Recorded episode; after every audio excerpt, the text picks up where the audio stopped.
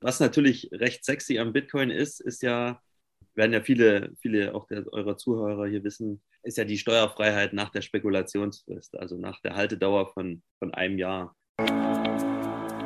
Wenn ich richtig informiert bin, dann ist es ja zum Stand heute für die Finanzämter schwierig nachzuvollziehen, wer wann und wo Bitcoin gekauft hat, vor allen Dingen dann, wenn das auf Börsen passiert ist, die ihren Sitz im Ausland haben.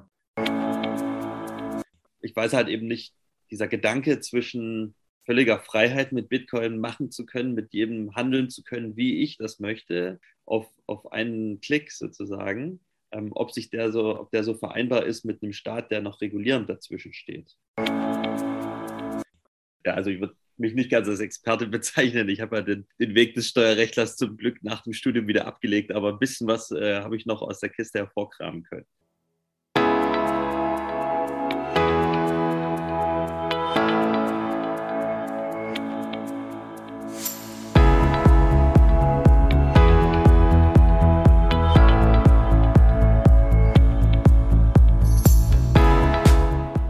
Hallo liebe Leute, Bekanntlich führen viele Wege nach Rom. Unsere Podcast-Tour führt über den Münzweg. Wir, das sind Manu und Markus, Anfang 30 mit Sinn für Sport, Spaß, Spannung und Bitcoin. Auf dem Münzweg möchten wir, gemeinsam mit euch, in die Welt des Bitcoin eintauchen. Denn diese Welt hat Zukunft. Den Münzweg findet ihr überall da, wo es Podcasts gibt. Also kommt doch einfach mit auf unsere kleine Reise. Wir freuen uns auf euch und wir hören uns. Viel Spaß!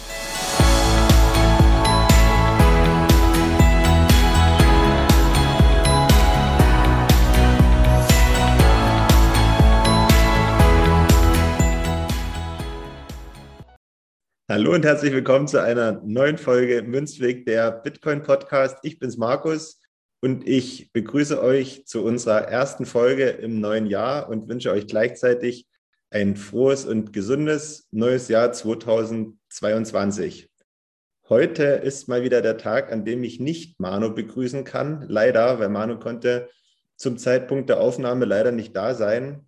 Aber ich habe mir natürlich wieder einen anderen Gesprächspartner als Ersatz in Anführungszeichen organisieren können. Und ich bin riesig froh, dass das noch gelungen ist kurzfristig. Und deswegen begrüße ich heute nicht Manu, sondern den Benny an meiner Seite. Hi. Hi, Markus. Grüße. Frohes Neues an alle. Ja, dir auch ein frohes Neues. Mich freut es, dass du die Zeit gefunden hast, dich heute mit mir ein paar Minuten über Bitcoin zu unterhalten. Ähm, wir kennen uns ja schon eine ganze Weile und ich würde sogar behaupten, wir haben uns mindestens mal zwei Wohnungen gemeinsam geteilt. Deswegen haben wir schon einige Schlachten gemeinsam geschlagen. Und ja, wie gesagt, ich freue mich, dass du heute da bist. Danke, dass ich da sein darf. Ne? Und wenn der Anruf kommt, ne, dann ist man natürlich gern bereit. ja, ähm, damit ich die anderen auch kennenlernen und unsere Zuhörer wissen, mit wem sie es heute zu tun haben, außer mir, ähm, vielleicht magst du dich mal ganz kurz vorstellen, das, was du preisgeben möchtest, wer du bist, was du machst, und so weiter und so fort. Also, wie du schon gesagt hast, Markus, ne, ähm, ich bin Benny oder Ben, bin Wirtschaftsjurist, hatte die Ehre, mit dir in Dresden zu studieren und zusammenzuleben. Äh, Kenne Manu auch schon eine ganze Weile. Ja, wie ich vielleicht, äh, also wie ich, wie ich vielleicht zu dieser ganzen Nummer gekommen bin, würde wir sehr gerne anschneiden. Wie du zum Bitcoin gekommen bist? Ja. Ja, das kannst du gerne erzählen. Das interessiert bestimmt ganz viele, wie so ähm, ja, deine ersten Berührungspunkte gewesen sind und vielleicht auch, wann du zum ersten Mal Kontakt mit Bitcoin gehabt hast. Ja, das ist äh, schon ein bisschen länger her. Äh, ich habe nochmal im Archiv gekramt. Nein, ich habe mich nochmal zurückerinnert. Schon echt ein bisschen länger her. Ich hatte äh, 2015, bevor ich nach Australien geflogen bin, äh, ein Gespräch bei einem Kumpel in der Küche und der hat erzählt, dass er dass ein anderer Freund von ihm ähm, vor ein oder zwei Jahren damals, also dann 2013, glaube ich, irgendwie eine Arbeit geschrieben hatte, eine Abschlussarbeit äh, an der TU Dresden äh, mit dem wirtschaftlichen Sichtpunkt von, äh, über, über, Bitcoin. Ähm, da war ich das erste Mal so in Kontakt gekommen mit dem Begriff Bitcoin ohne wirklich was damit anfangen zu können. So richtig äh, mit Bitcoin, also sich auseinandergesetzt zu haben, so wie ihr es jetzt ja, sag ich mal, vertieft macht, ähm, hatte, ich, hatte ich die Ehre, ich glaube, im Mai 2017. Vielleicht da nochmal zum Hintergrund, ich äh, bin ja Wirtschaftsjurist und hatte mich damals äh, während des Studiums in die steuerrechtliche Schiene hineinziehen lassen, sage ich mal so. Und hatte da die Ehre, da äh, für einen ja, für einen Steuerrechtler mal nachzuschauen, wie man den Bitcoin überhaupt versteuert, weil das war ja damals so ein, ähm, so ein Fass ohne Boden, wo jeder gedacht hat, geil, Geldanlage, ohne irgendwie was zahlen zu müssen. Und ja, so bin ich, so bin ich irgendwie auf den Bitcoin aufmerksam geworden. Weil in den drei Wochen Recherche ist der Bitcoin, glaube ich, um 35 Prozent gestiegen. Und ich als äh, gieriger Student natürlich hatte natürlich sofort Lust, ähm, ja, mich damit ein bisschen auseinanderzusetzen und damals natürlich auch zu investieren. Okay, das wollte ich jetzt gerade noch nachfragen, ob du denn auch direkt investiert hast, weil der ja dann wahrscheinlich, wie gesagt, damals noch zu Studentenzeiten, als du die, den Preisanstieg gesehen hast, so ein bisschen der Kopf geplatzt ist wahrscheinlich. Ja, auf jeden Fall. Äh, du weißt ja selber, damals hat ja keiner Geld. Aber irgendwie habe ich noch 1000 Euro locker machen können. 1000 Euro damals, das war ein Drittel Bitcoin. Wenn man das überlegt, ein Drittel Bitcoin ist jetzt, äh, ja, weiß ich nicht, durchschnittliches Nettoeinkommen, durchschnittliches Netto-Jahreseinkommen von, äh, weiß nicht, irgendjemanden äh, im Baugewerbe vielleicht sogar. Ähm, ja, auf jeden Fall habe ich die 1000 Euro da locker machen können und habe da investiert und ähm, weiß noch, kurz darauf bin ich da nach Portugal gegangen zu studieren und konnte jeden Tag sehen, wie der Kurs durch die Decke ging. Aber damals natürlich wirklich nur rein äh, auf dem finanziellen Gesichtspunkt aus. Hat sich denn dann jetzt so im Laufe der Jahre was bei dir in Sachen Bitcoin entwickelt, wie du darüber denkst? Hast du dich dann vielleicht noch intensiver damit beschäftigt oder ist es bei dir einfach nur so eine reine Wertanlage oder ein Modell, um deine Werte zu vervielfältigen? Boah, das, ist, das ist eine gute Frage. Die, die habe ich mir auch nochmal gestellt im, äh, im Vorgang hier an, an die Aufzeichnung. Also ich würde sagen, ich habe es auf jeden Fall gemacht aus finanziellen Aspekten. Bin immer noch dabei, auch aus finanziellen Aspekten. Habe natürlich aber auch verstanden, dass da äh, ziemlich viele positive Nebeneffekte gibt, so nenne ich es mal für mich. Für euch wahrscheinlich Haupteffekte. Gleichwohl habe ich mich auch natürlich auf andere Kryptowährungen einfach mal eingelassen, einfach mal geschaut. Ähm, gerade im, im, Begriff, als ich das, äh, als, ich, als ich angefangen habe zu arbeiten, habe ich mit einem, mit einem Kollegen mich öfters ausgetauscht, der da auch schon länger im ich sage jetzt mal Zitat, Business ist. Ähm, wir haben uns einfach mal angeschaut, äh, die ganzen White Paper, um was geht es denn bei diesen, also nicht die ganzen natürlich, aber von, ähm, zumindest von den Großen mal angeschaut, um was, um was es da geht. Ähm, auch jetzt schon ein paar Jahre her, deswegen ja, ist das nicht mehr alles geläufig, aber da hat man sich so ein bisschen auseinandergesetzt, was steckt denn überhaupt hinter der Technologie, zusätzlich zum äh, ja, Anwachsen, sage ich mal, der positiven Zahlen, die man sonst immer auf dem Konto nur sehen könnte. Und da hast du ja dann sicherlich direkt festgestellt, dass es da schon Unterschiede gibt im Vergleich zu Bitcoin, was die anderen Kryptowährungen betrifft. Bist du denn dann jetzt neben Bitcoin-Halter gleichzeitig auch noch Shitcoiner, was wir da nicht wussten? Oder hast du das dann, nachdem du festgestellt hast, was so die Unterschiede sind, ähm, davon abgerückt? Ich muss, ich muss zu meiner Schande gestehen, ich habe noch Shitcoins. Äh, zum einen natürlich durch, das, äh, durch die Forks. Ähm, ich war ja damals, äh, ursprünglich gesagt, 2017 dabei. Ähm, und kurz danach gab es ja so eine Abspaltung. Da wurde, glaube ich, Bitcoin Cash und Bitcoin Gold noch aus den Anteilen, die man in Bitcoin hatte, ähm, einem, zuge, einem zugeteilt. Also die halte ich noch. Ähm, aber sonst bin ich nur bei Bitcoin investiert gerade. Das sind ja gute Prognosen für die Zukunft für dich. ja, aber wir wollen ja, wie gesagt, hier über Bitcoin reden und nicht über die, über die Shitcoins. Und jetzt hast du ja schon ein bisschen erzählt, ähm, wie du dazu gekommen bist. Und ähm, wenn ich mich richtig daran erinnere, dann ist im Gespräch mit Steffen, ich weiß gar nicht, ob das Folge 17 oder so gewesen ist, auch mal so ein, so ein Nebensatz gefallen, dass der Steffen jemanden kannte, der da so mit Bitcoin ein bisschen sein Studium oder sein Studienleben im Ausland schöner gestalten konnte. Ich glaube, das bist du gewesen, den er da meinte. Und du hast ja auch schon gesagt, dass du in der Arbeit dich mit Bitcoin und dem Thema Steuern befasst hast. Und ich würde vorschlagen, das würden wir oder das nehmen wir heute mal zum Thema, um mal zu gucken, wie ist denn so die, die Steuerlage in Sachen Bitcoin? Ja, können wir sehr gerne machen.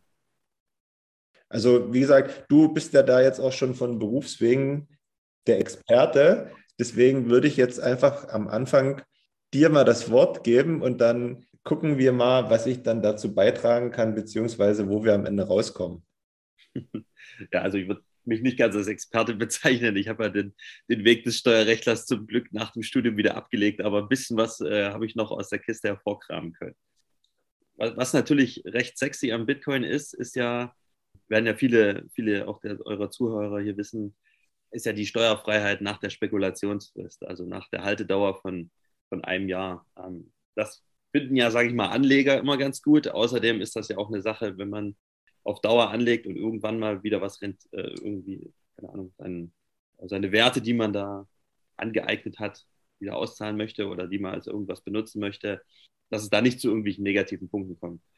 Du hattest ja selber auch schon gesagt, hast dich ja selber auch schon mit dem Thema Bitcoin und äh, Besteuerung auseinandergesetzt, auch wenn das vielleicht für dich gar nicht so wichtig ist, weil du ja sicherlich die Intention hast, länger als ein Jahr das zu halten. Ähm, gibt, ja auch noch, gibt ja auch noch den Punkt, dass man, äh, wenn man doch mal recht schnell wieder an Geld kommen muss oder will, dass man da immer noch 600 Euro Freigrenze hat im Jahr. Das ist eigentlich ein schöner Nebeneffekt.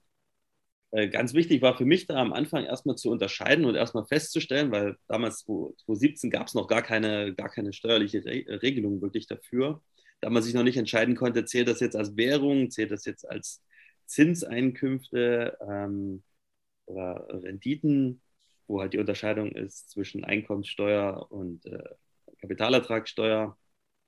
Das Gute eben, wie gesagt, das äh, zählt eben zum Glück nicht unter die Kapitalertragssteuer und muss somit, wenn man die Spekulationsfrist eben einhält, nicht versteuert werden über ein Jahr. Was, was mich auch dann noch äh, sehr verblüfft hat, ist, jeder kennt es ja, man kauft ja nicht einmal, keine Ahnung, einen Bitcoin oder man kauft nicht einmal zehn Bitcoins, ne, egal welcher Wert das ist, sondern man hat vielleicht einen Sparplan oder man hat mal kurz ein bisschen Geld übrig oder eben, ja, gerade eben kommt der Lohn. Holt man sich natürlich mal ein Bitcoin und dann fragt man sich, ab wann gilt denn das jetzt? Wenn ich ja vielleicht mal wieder ein Bitcoin verkaufen möchte oder einen halben oder was weiß ich wie viel. Ab wann zählt denn dieses Jahr? Erst ab dem Kauf, ab dem ersten Kauf oder ab dem zweiten Kauf? Und da gibt es immer so schöne äh, Begriffe. MIFO, FIFO wird jetzt wahrscheinlich nicht äh, wirklich vielen was sagen, aber ähm, FIFO ist eine Abkürzung und MIFO auch äh, für First In, First Out oder Middle In, First Out. Ähm, Gute ist beim, beim Steuerrecht und bei der Besteuerung von Bitcoins wird das FIFO-Prinzip angewendet. Das heißt First In, First Out. Heißt, sobald du den ersten Bitcoin kaufst, wird angenommen, dass er den ersten, den du wieder verkaufst, dass der allererste, den du geholt hast, auch der ist, den du da wieder verkaufst. Wenn man natürlich jetzt, wie in der heutigen digitalen Welt, exakt sowas zuordnen kann, ne, mit einer ID, dann kann man genau sehen, Bitcoin mit ID XY hat man an Tag XY geholt und dann plus ein Jahr. Wenn ich richtig informiert bin, dann ist es ja zum Stand heute für die Finanzämter schwierig nachzuvollziehen, wer wann und wo Bitcoin gekauft hat, vor allen Dingen dann, wenn das auf Börsen passiert ist, die ihren Sitz im Ausland haben. Ähm, da ist es doch bestimmt aktuell noch so eine Art Grauzone, oder? Ja, ja, sehr. Ähm, triffst du einen wunden Punkt. Ne? Es ist immer die Frage, Finanzamt wird ja eigentlich über alles informiert. Wenn du äh, Lohn erhältst, weil du irgendwo arbeitest, dann äh, führt dein Arbeitgeber das ab an das Finanzamt. Das Finanzamt hat quasi eine Kennung. Du gibst nochmal am Ende deines Jahres eine Einkommenssteuer ab, wird das alles überprüft natürlich ein bisschen schwieriger. Ich sage mal, bei deutschen Börsen, ich glaube bei bitcoin.de, ähm, die haben eine Durchleitung an das Finanzamt, aber ganz klar, wenn du sowas hast wie Bitstamp oder you name it, bin ich mir gar nicht so sicher, ob da eine Weiterleitung stattfindet. Also es wird sicherlich Regularien geben, die das, ähm, die das vorschreiben, aber ob das immer so ist, weiß ich nicht. Und jetzt äh, stell dir vor, du bist ein Daytrader oder du bist einer, der wirklich jeden Tag, Tag ein, Tag aus Lust hat, da zu investieren. Müsstest du ja eigentlich, wenn du keine Übersicht bekommst, darfst du dann, keine Ahnung, deinen Drucker mal anstrengen und darfst da ungefähr alle Transaktionen ausdrucken und dem Finanzamt äh, mitliefern. Eigentlich. Ja, okay. Das könnte sich ja dann vielleicht in der, in der Zukunft noch irgendwie ändern, wenn es dann bestimmte Anpassungen geben sollte. Aber Voraussetzung, denke ich mal, dafür ist ja auch wahrscheinlich hauptsächlich, dass Bitcoin als gesetzliches Zahlungsmittel anerkannt wird, oder? Weil ähm, ich habe mich mal ein bisschen informiert, die BaFin stuft ja Bitcoin aktuell nicht als gesetzliches Zahlungsmittel ein, sondern ordnet das eher so in die Kategorie private Veräußerungsgeschäfte ein. Also das bedeutet, dass Gewinne aus solchen Veräußerungsgewinnen äh, so behandelt werden wie Gewinne aus Immobilienverkäufen oder meinetwegen alten Autos oder Kunstwerken. Genau. Oder wenn du Währungen tauscht gegeneinander oder sowas. Ja, äh, kann sich ändern, auf jeden Fall ich sag mal, selbst die Regelung, wie man sie jetzt hat, die müsste eigentlich einfach nur regulatorisch so durchgesetzt werden, dass eben eine Meldepflicht herrscht, dass diese Börsen sozusagen melden müssen, wie jeder, jeder andere Broker bei einem, der, der mit Wertpapieren handelt, ne, Wertpapierhandelsgesetz. Wenn da eine einfache Weiterleitung der Informationen stattfinden würde, dann wäre das, glaube ich, schon ganz einfach und ganz entspannt. Ist, ist immer noch, wie du ja schon sagst, ein Themengebiet, was definitiv angegangen werden muss, aber ja. Und wir hatten uns ja im Vorgespräch äh, schon mal unterhalten und wir wollten ja noch mal kurz darüber reden, wie es denn in Zukunft dann irgendwann mal aussehen könnte, wie so die ähm, Regulatoren sein können, könnten. Kannst du dieses Gedankenspiel noch mal kurz aufmachen? Ja, also was ich mich gefragt habe, das war mir vorher noch gar nicht so bewusst. Ähm, jetzt in einer, in einer fiktiven Welt, in der nur noch Bitcoin das einzige Zahlungsmittel ist, wo wir ja als dezentrale Einheit eigentlich die zentrale Einheit Staat eigentlich auch irgendwie aus der, aus der ganzen Gleichung rausnehmen, aber den Staat irgendwie auch nicht rausnehmen können, weil ja sonst niemand Aufgaben der Daseinsvorsorge erfüllt. Ich sage jetzt mal Straßen neu bauen. Äh, zum einen baut man sie oder zum anderen, wie oft werden sie erneuert? Zum dem Beispiel. Der, der, der, ist ja dann irgendwie außen vor. Der ist ja an, an dem Geschäft, was ich jetzt mit dir mache, wenn ich dir was übertrage, ist der gar nicht beteiligt. Also ich wüsste zumindest gerade, wüsste gerade nicht, wie man, äh, wie man da die Besteuerung ansetzt. Weil der, der, der Charme dieser Transaktion ist ja, dass es eigentlich durch niemanden durchläuft. Dass auch niemand, also in der Blockchain ist zwar festgeschrieben, wer mit wem einen Handel vollzogen hat, aber sehe es gerade nicht wirklich, dass man davon was abtritt an jemanden anderen, weil dann habe ich ja quasi gerade den, den großen Vorteil wieder irgendwie negiert. Aber vielleicht äh, gibt es da in eurer Community schon heftige Diskussionen und sicherlich auch viele Leute, die sich über die Zukunft Gedanken gemacht haben. Ja, die gibt es die gibt's sicher, die gibt es zu 100 Prozent.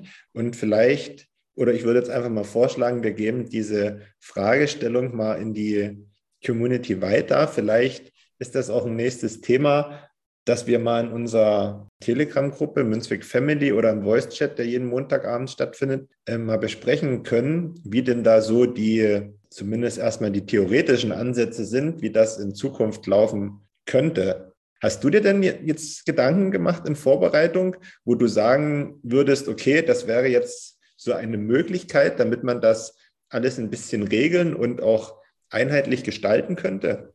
Hm. Das ist jetzt nicht so ein, so ein Gefühl von, von Wild Wild West ist, dass so, so, jeder, so jeder ein bisschen macht, was er will. Ja, Na, das es ist schwierig. Es gibt ja auch viele Steuerarten, das muss man ja sehen. Also Deutschland ist ja sowieso das Land der Steuerarten, da kannst du ja alles, alles besteuern. Aber man kennt es ja Einkommenssteuer, Lohnsteuer, sowas könnte ich mir gut vorstellen. Wenn ich halt in Bitcoin bezahlt werde statt in Euro, äh, ist das ja relativ einfach. Ich sag mal, Finanzamt bekommt was mit, kann dann seinen Teil nehmen davon und alle sind glücklich, sage ich jetzt erstmal so. Wo ich es ein bisschen schwieriger sehe, ist so Umsatztransaktionssteuer eben das Beispiel, wenn ich von dir jetzt eine Apfelsine kaufe, wer bekommt davon mit? Wer darf davon mitbekommen? Welche Informationen gebe ich da alle mit?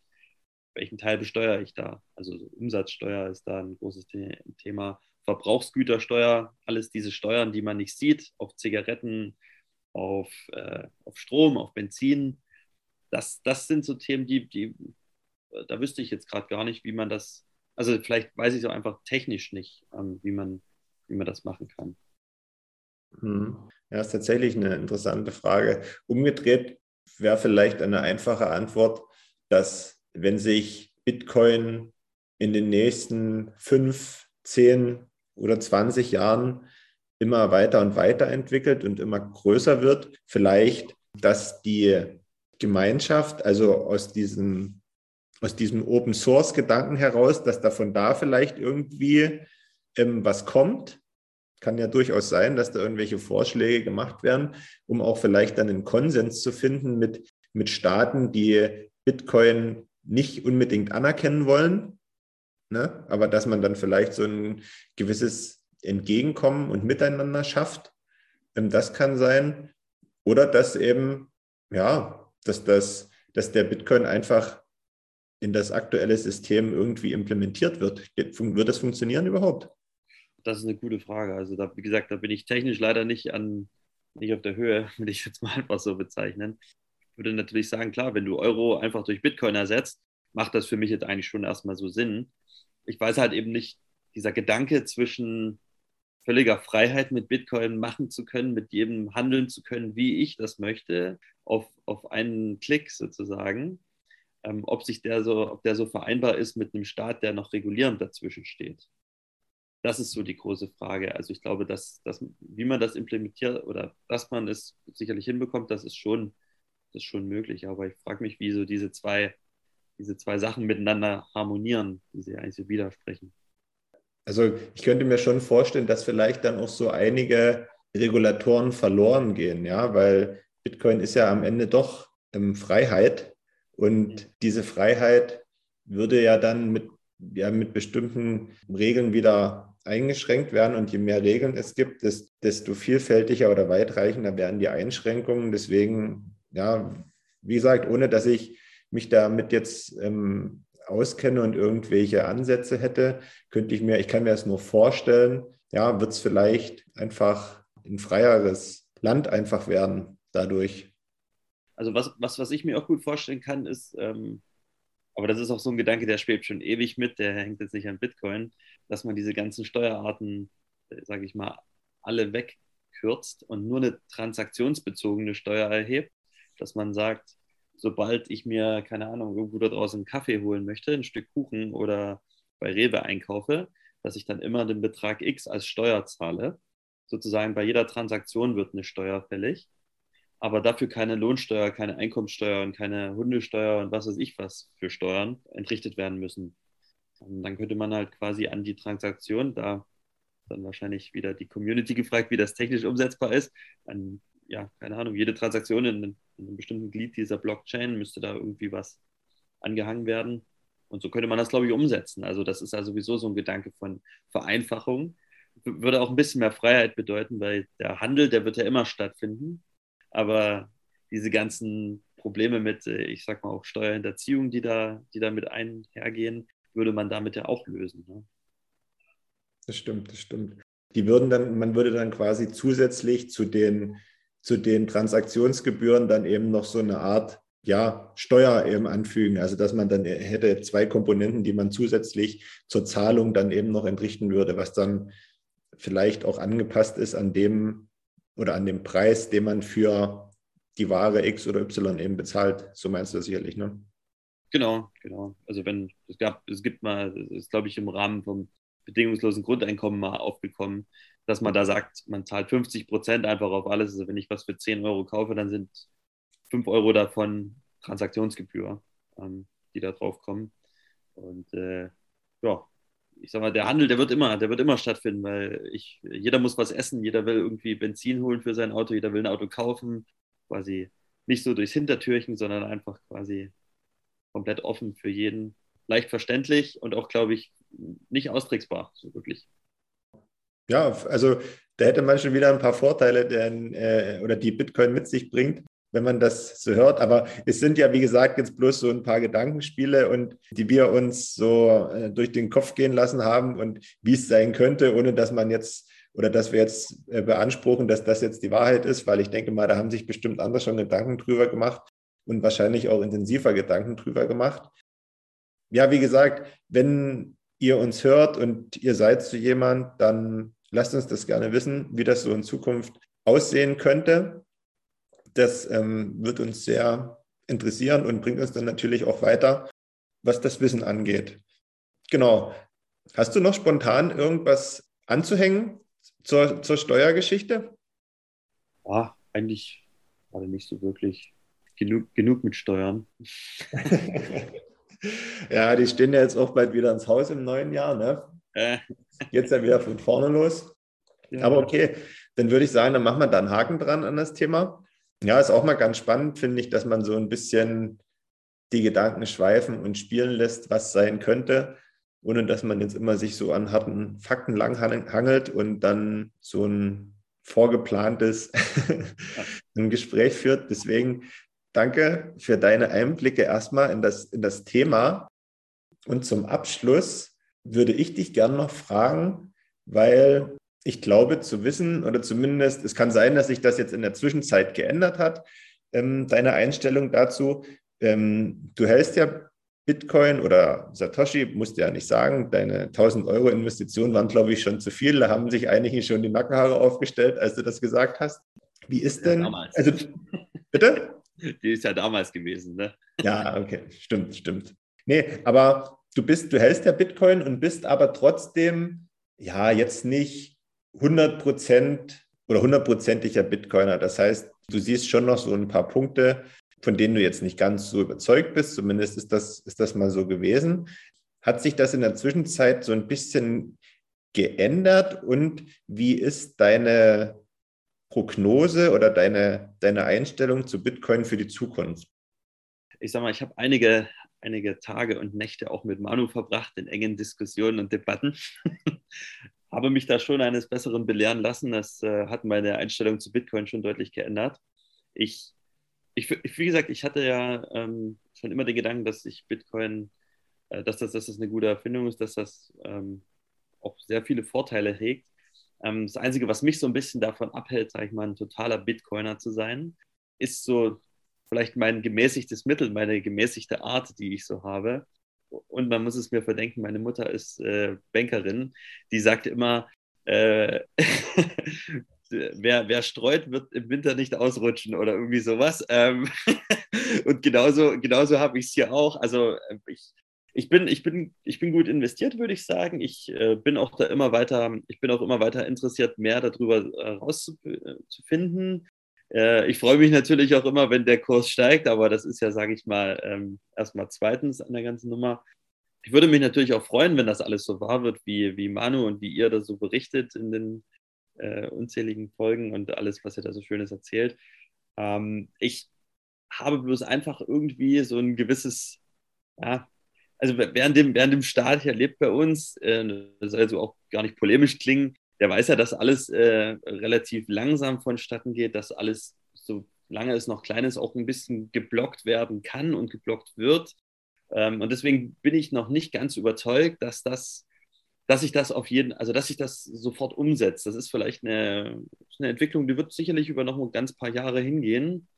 Aber ich bin überzeugt davon, dass es natürlich eine gute Sache ist und dass es auch auf jeden Fall später, weiß ich nicht in wie vielen Jahren, ne, weiß ja keiner, dass es dann sicherlich das Zahlungsmittel der Wahl ist.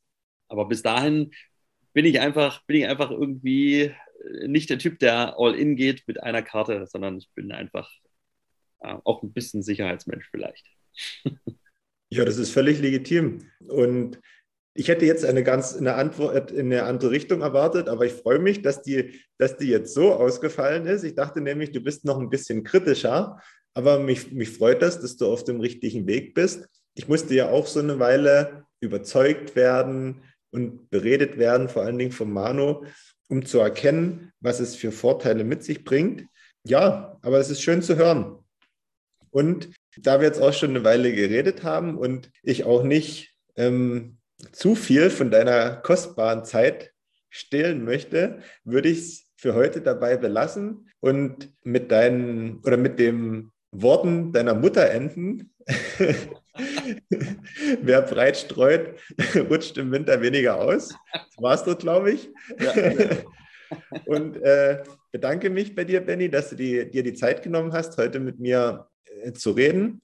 Und würde dir gleich das Schlusswort überlassen und Euch wünsche ich schon mal, wie am Anfang schon mal gesagt, einen entspannten Start ins neue Jahr. Und es ist noch Winter. Passt auf, dass ihr nicht ausrutscht. Bis nächste Woche. Ciao. Ja, danke, Markus. Macht's gut da draußen.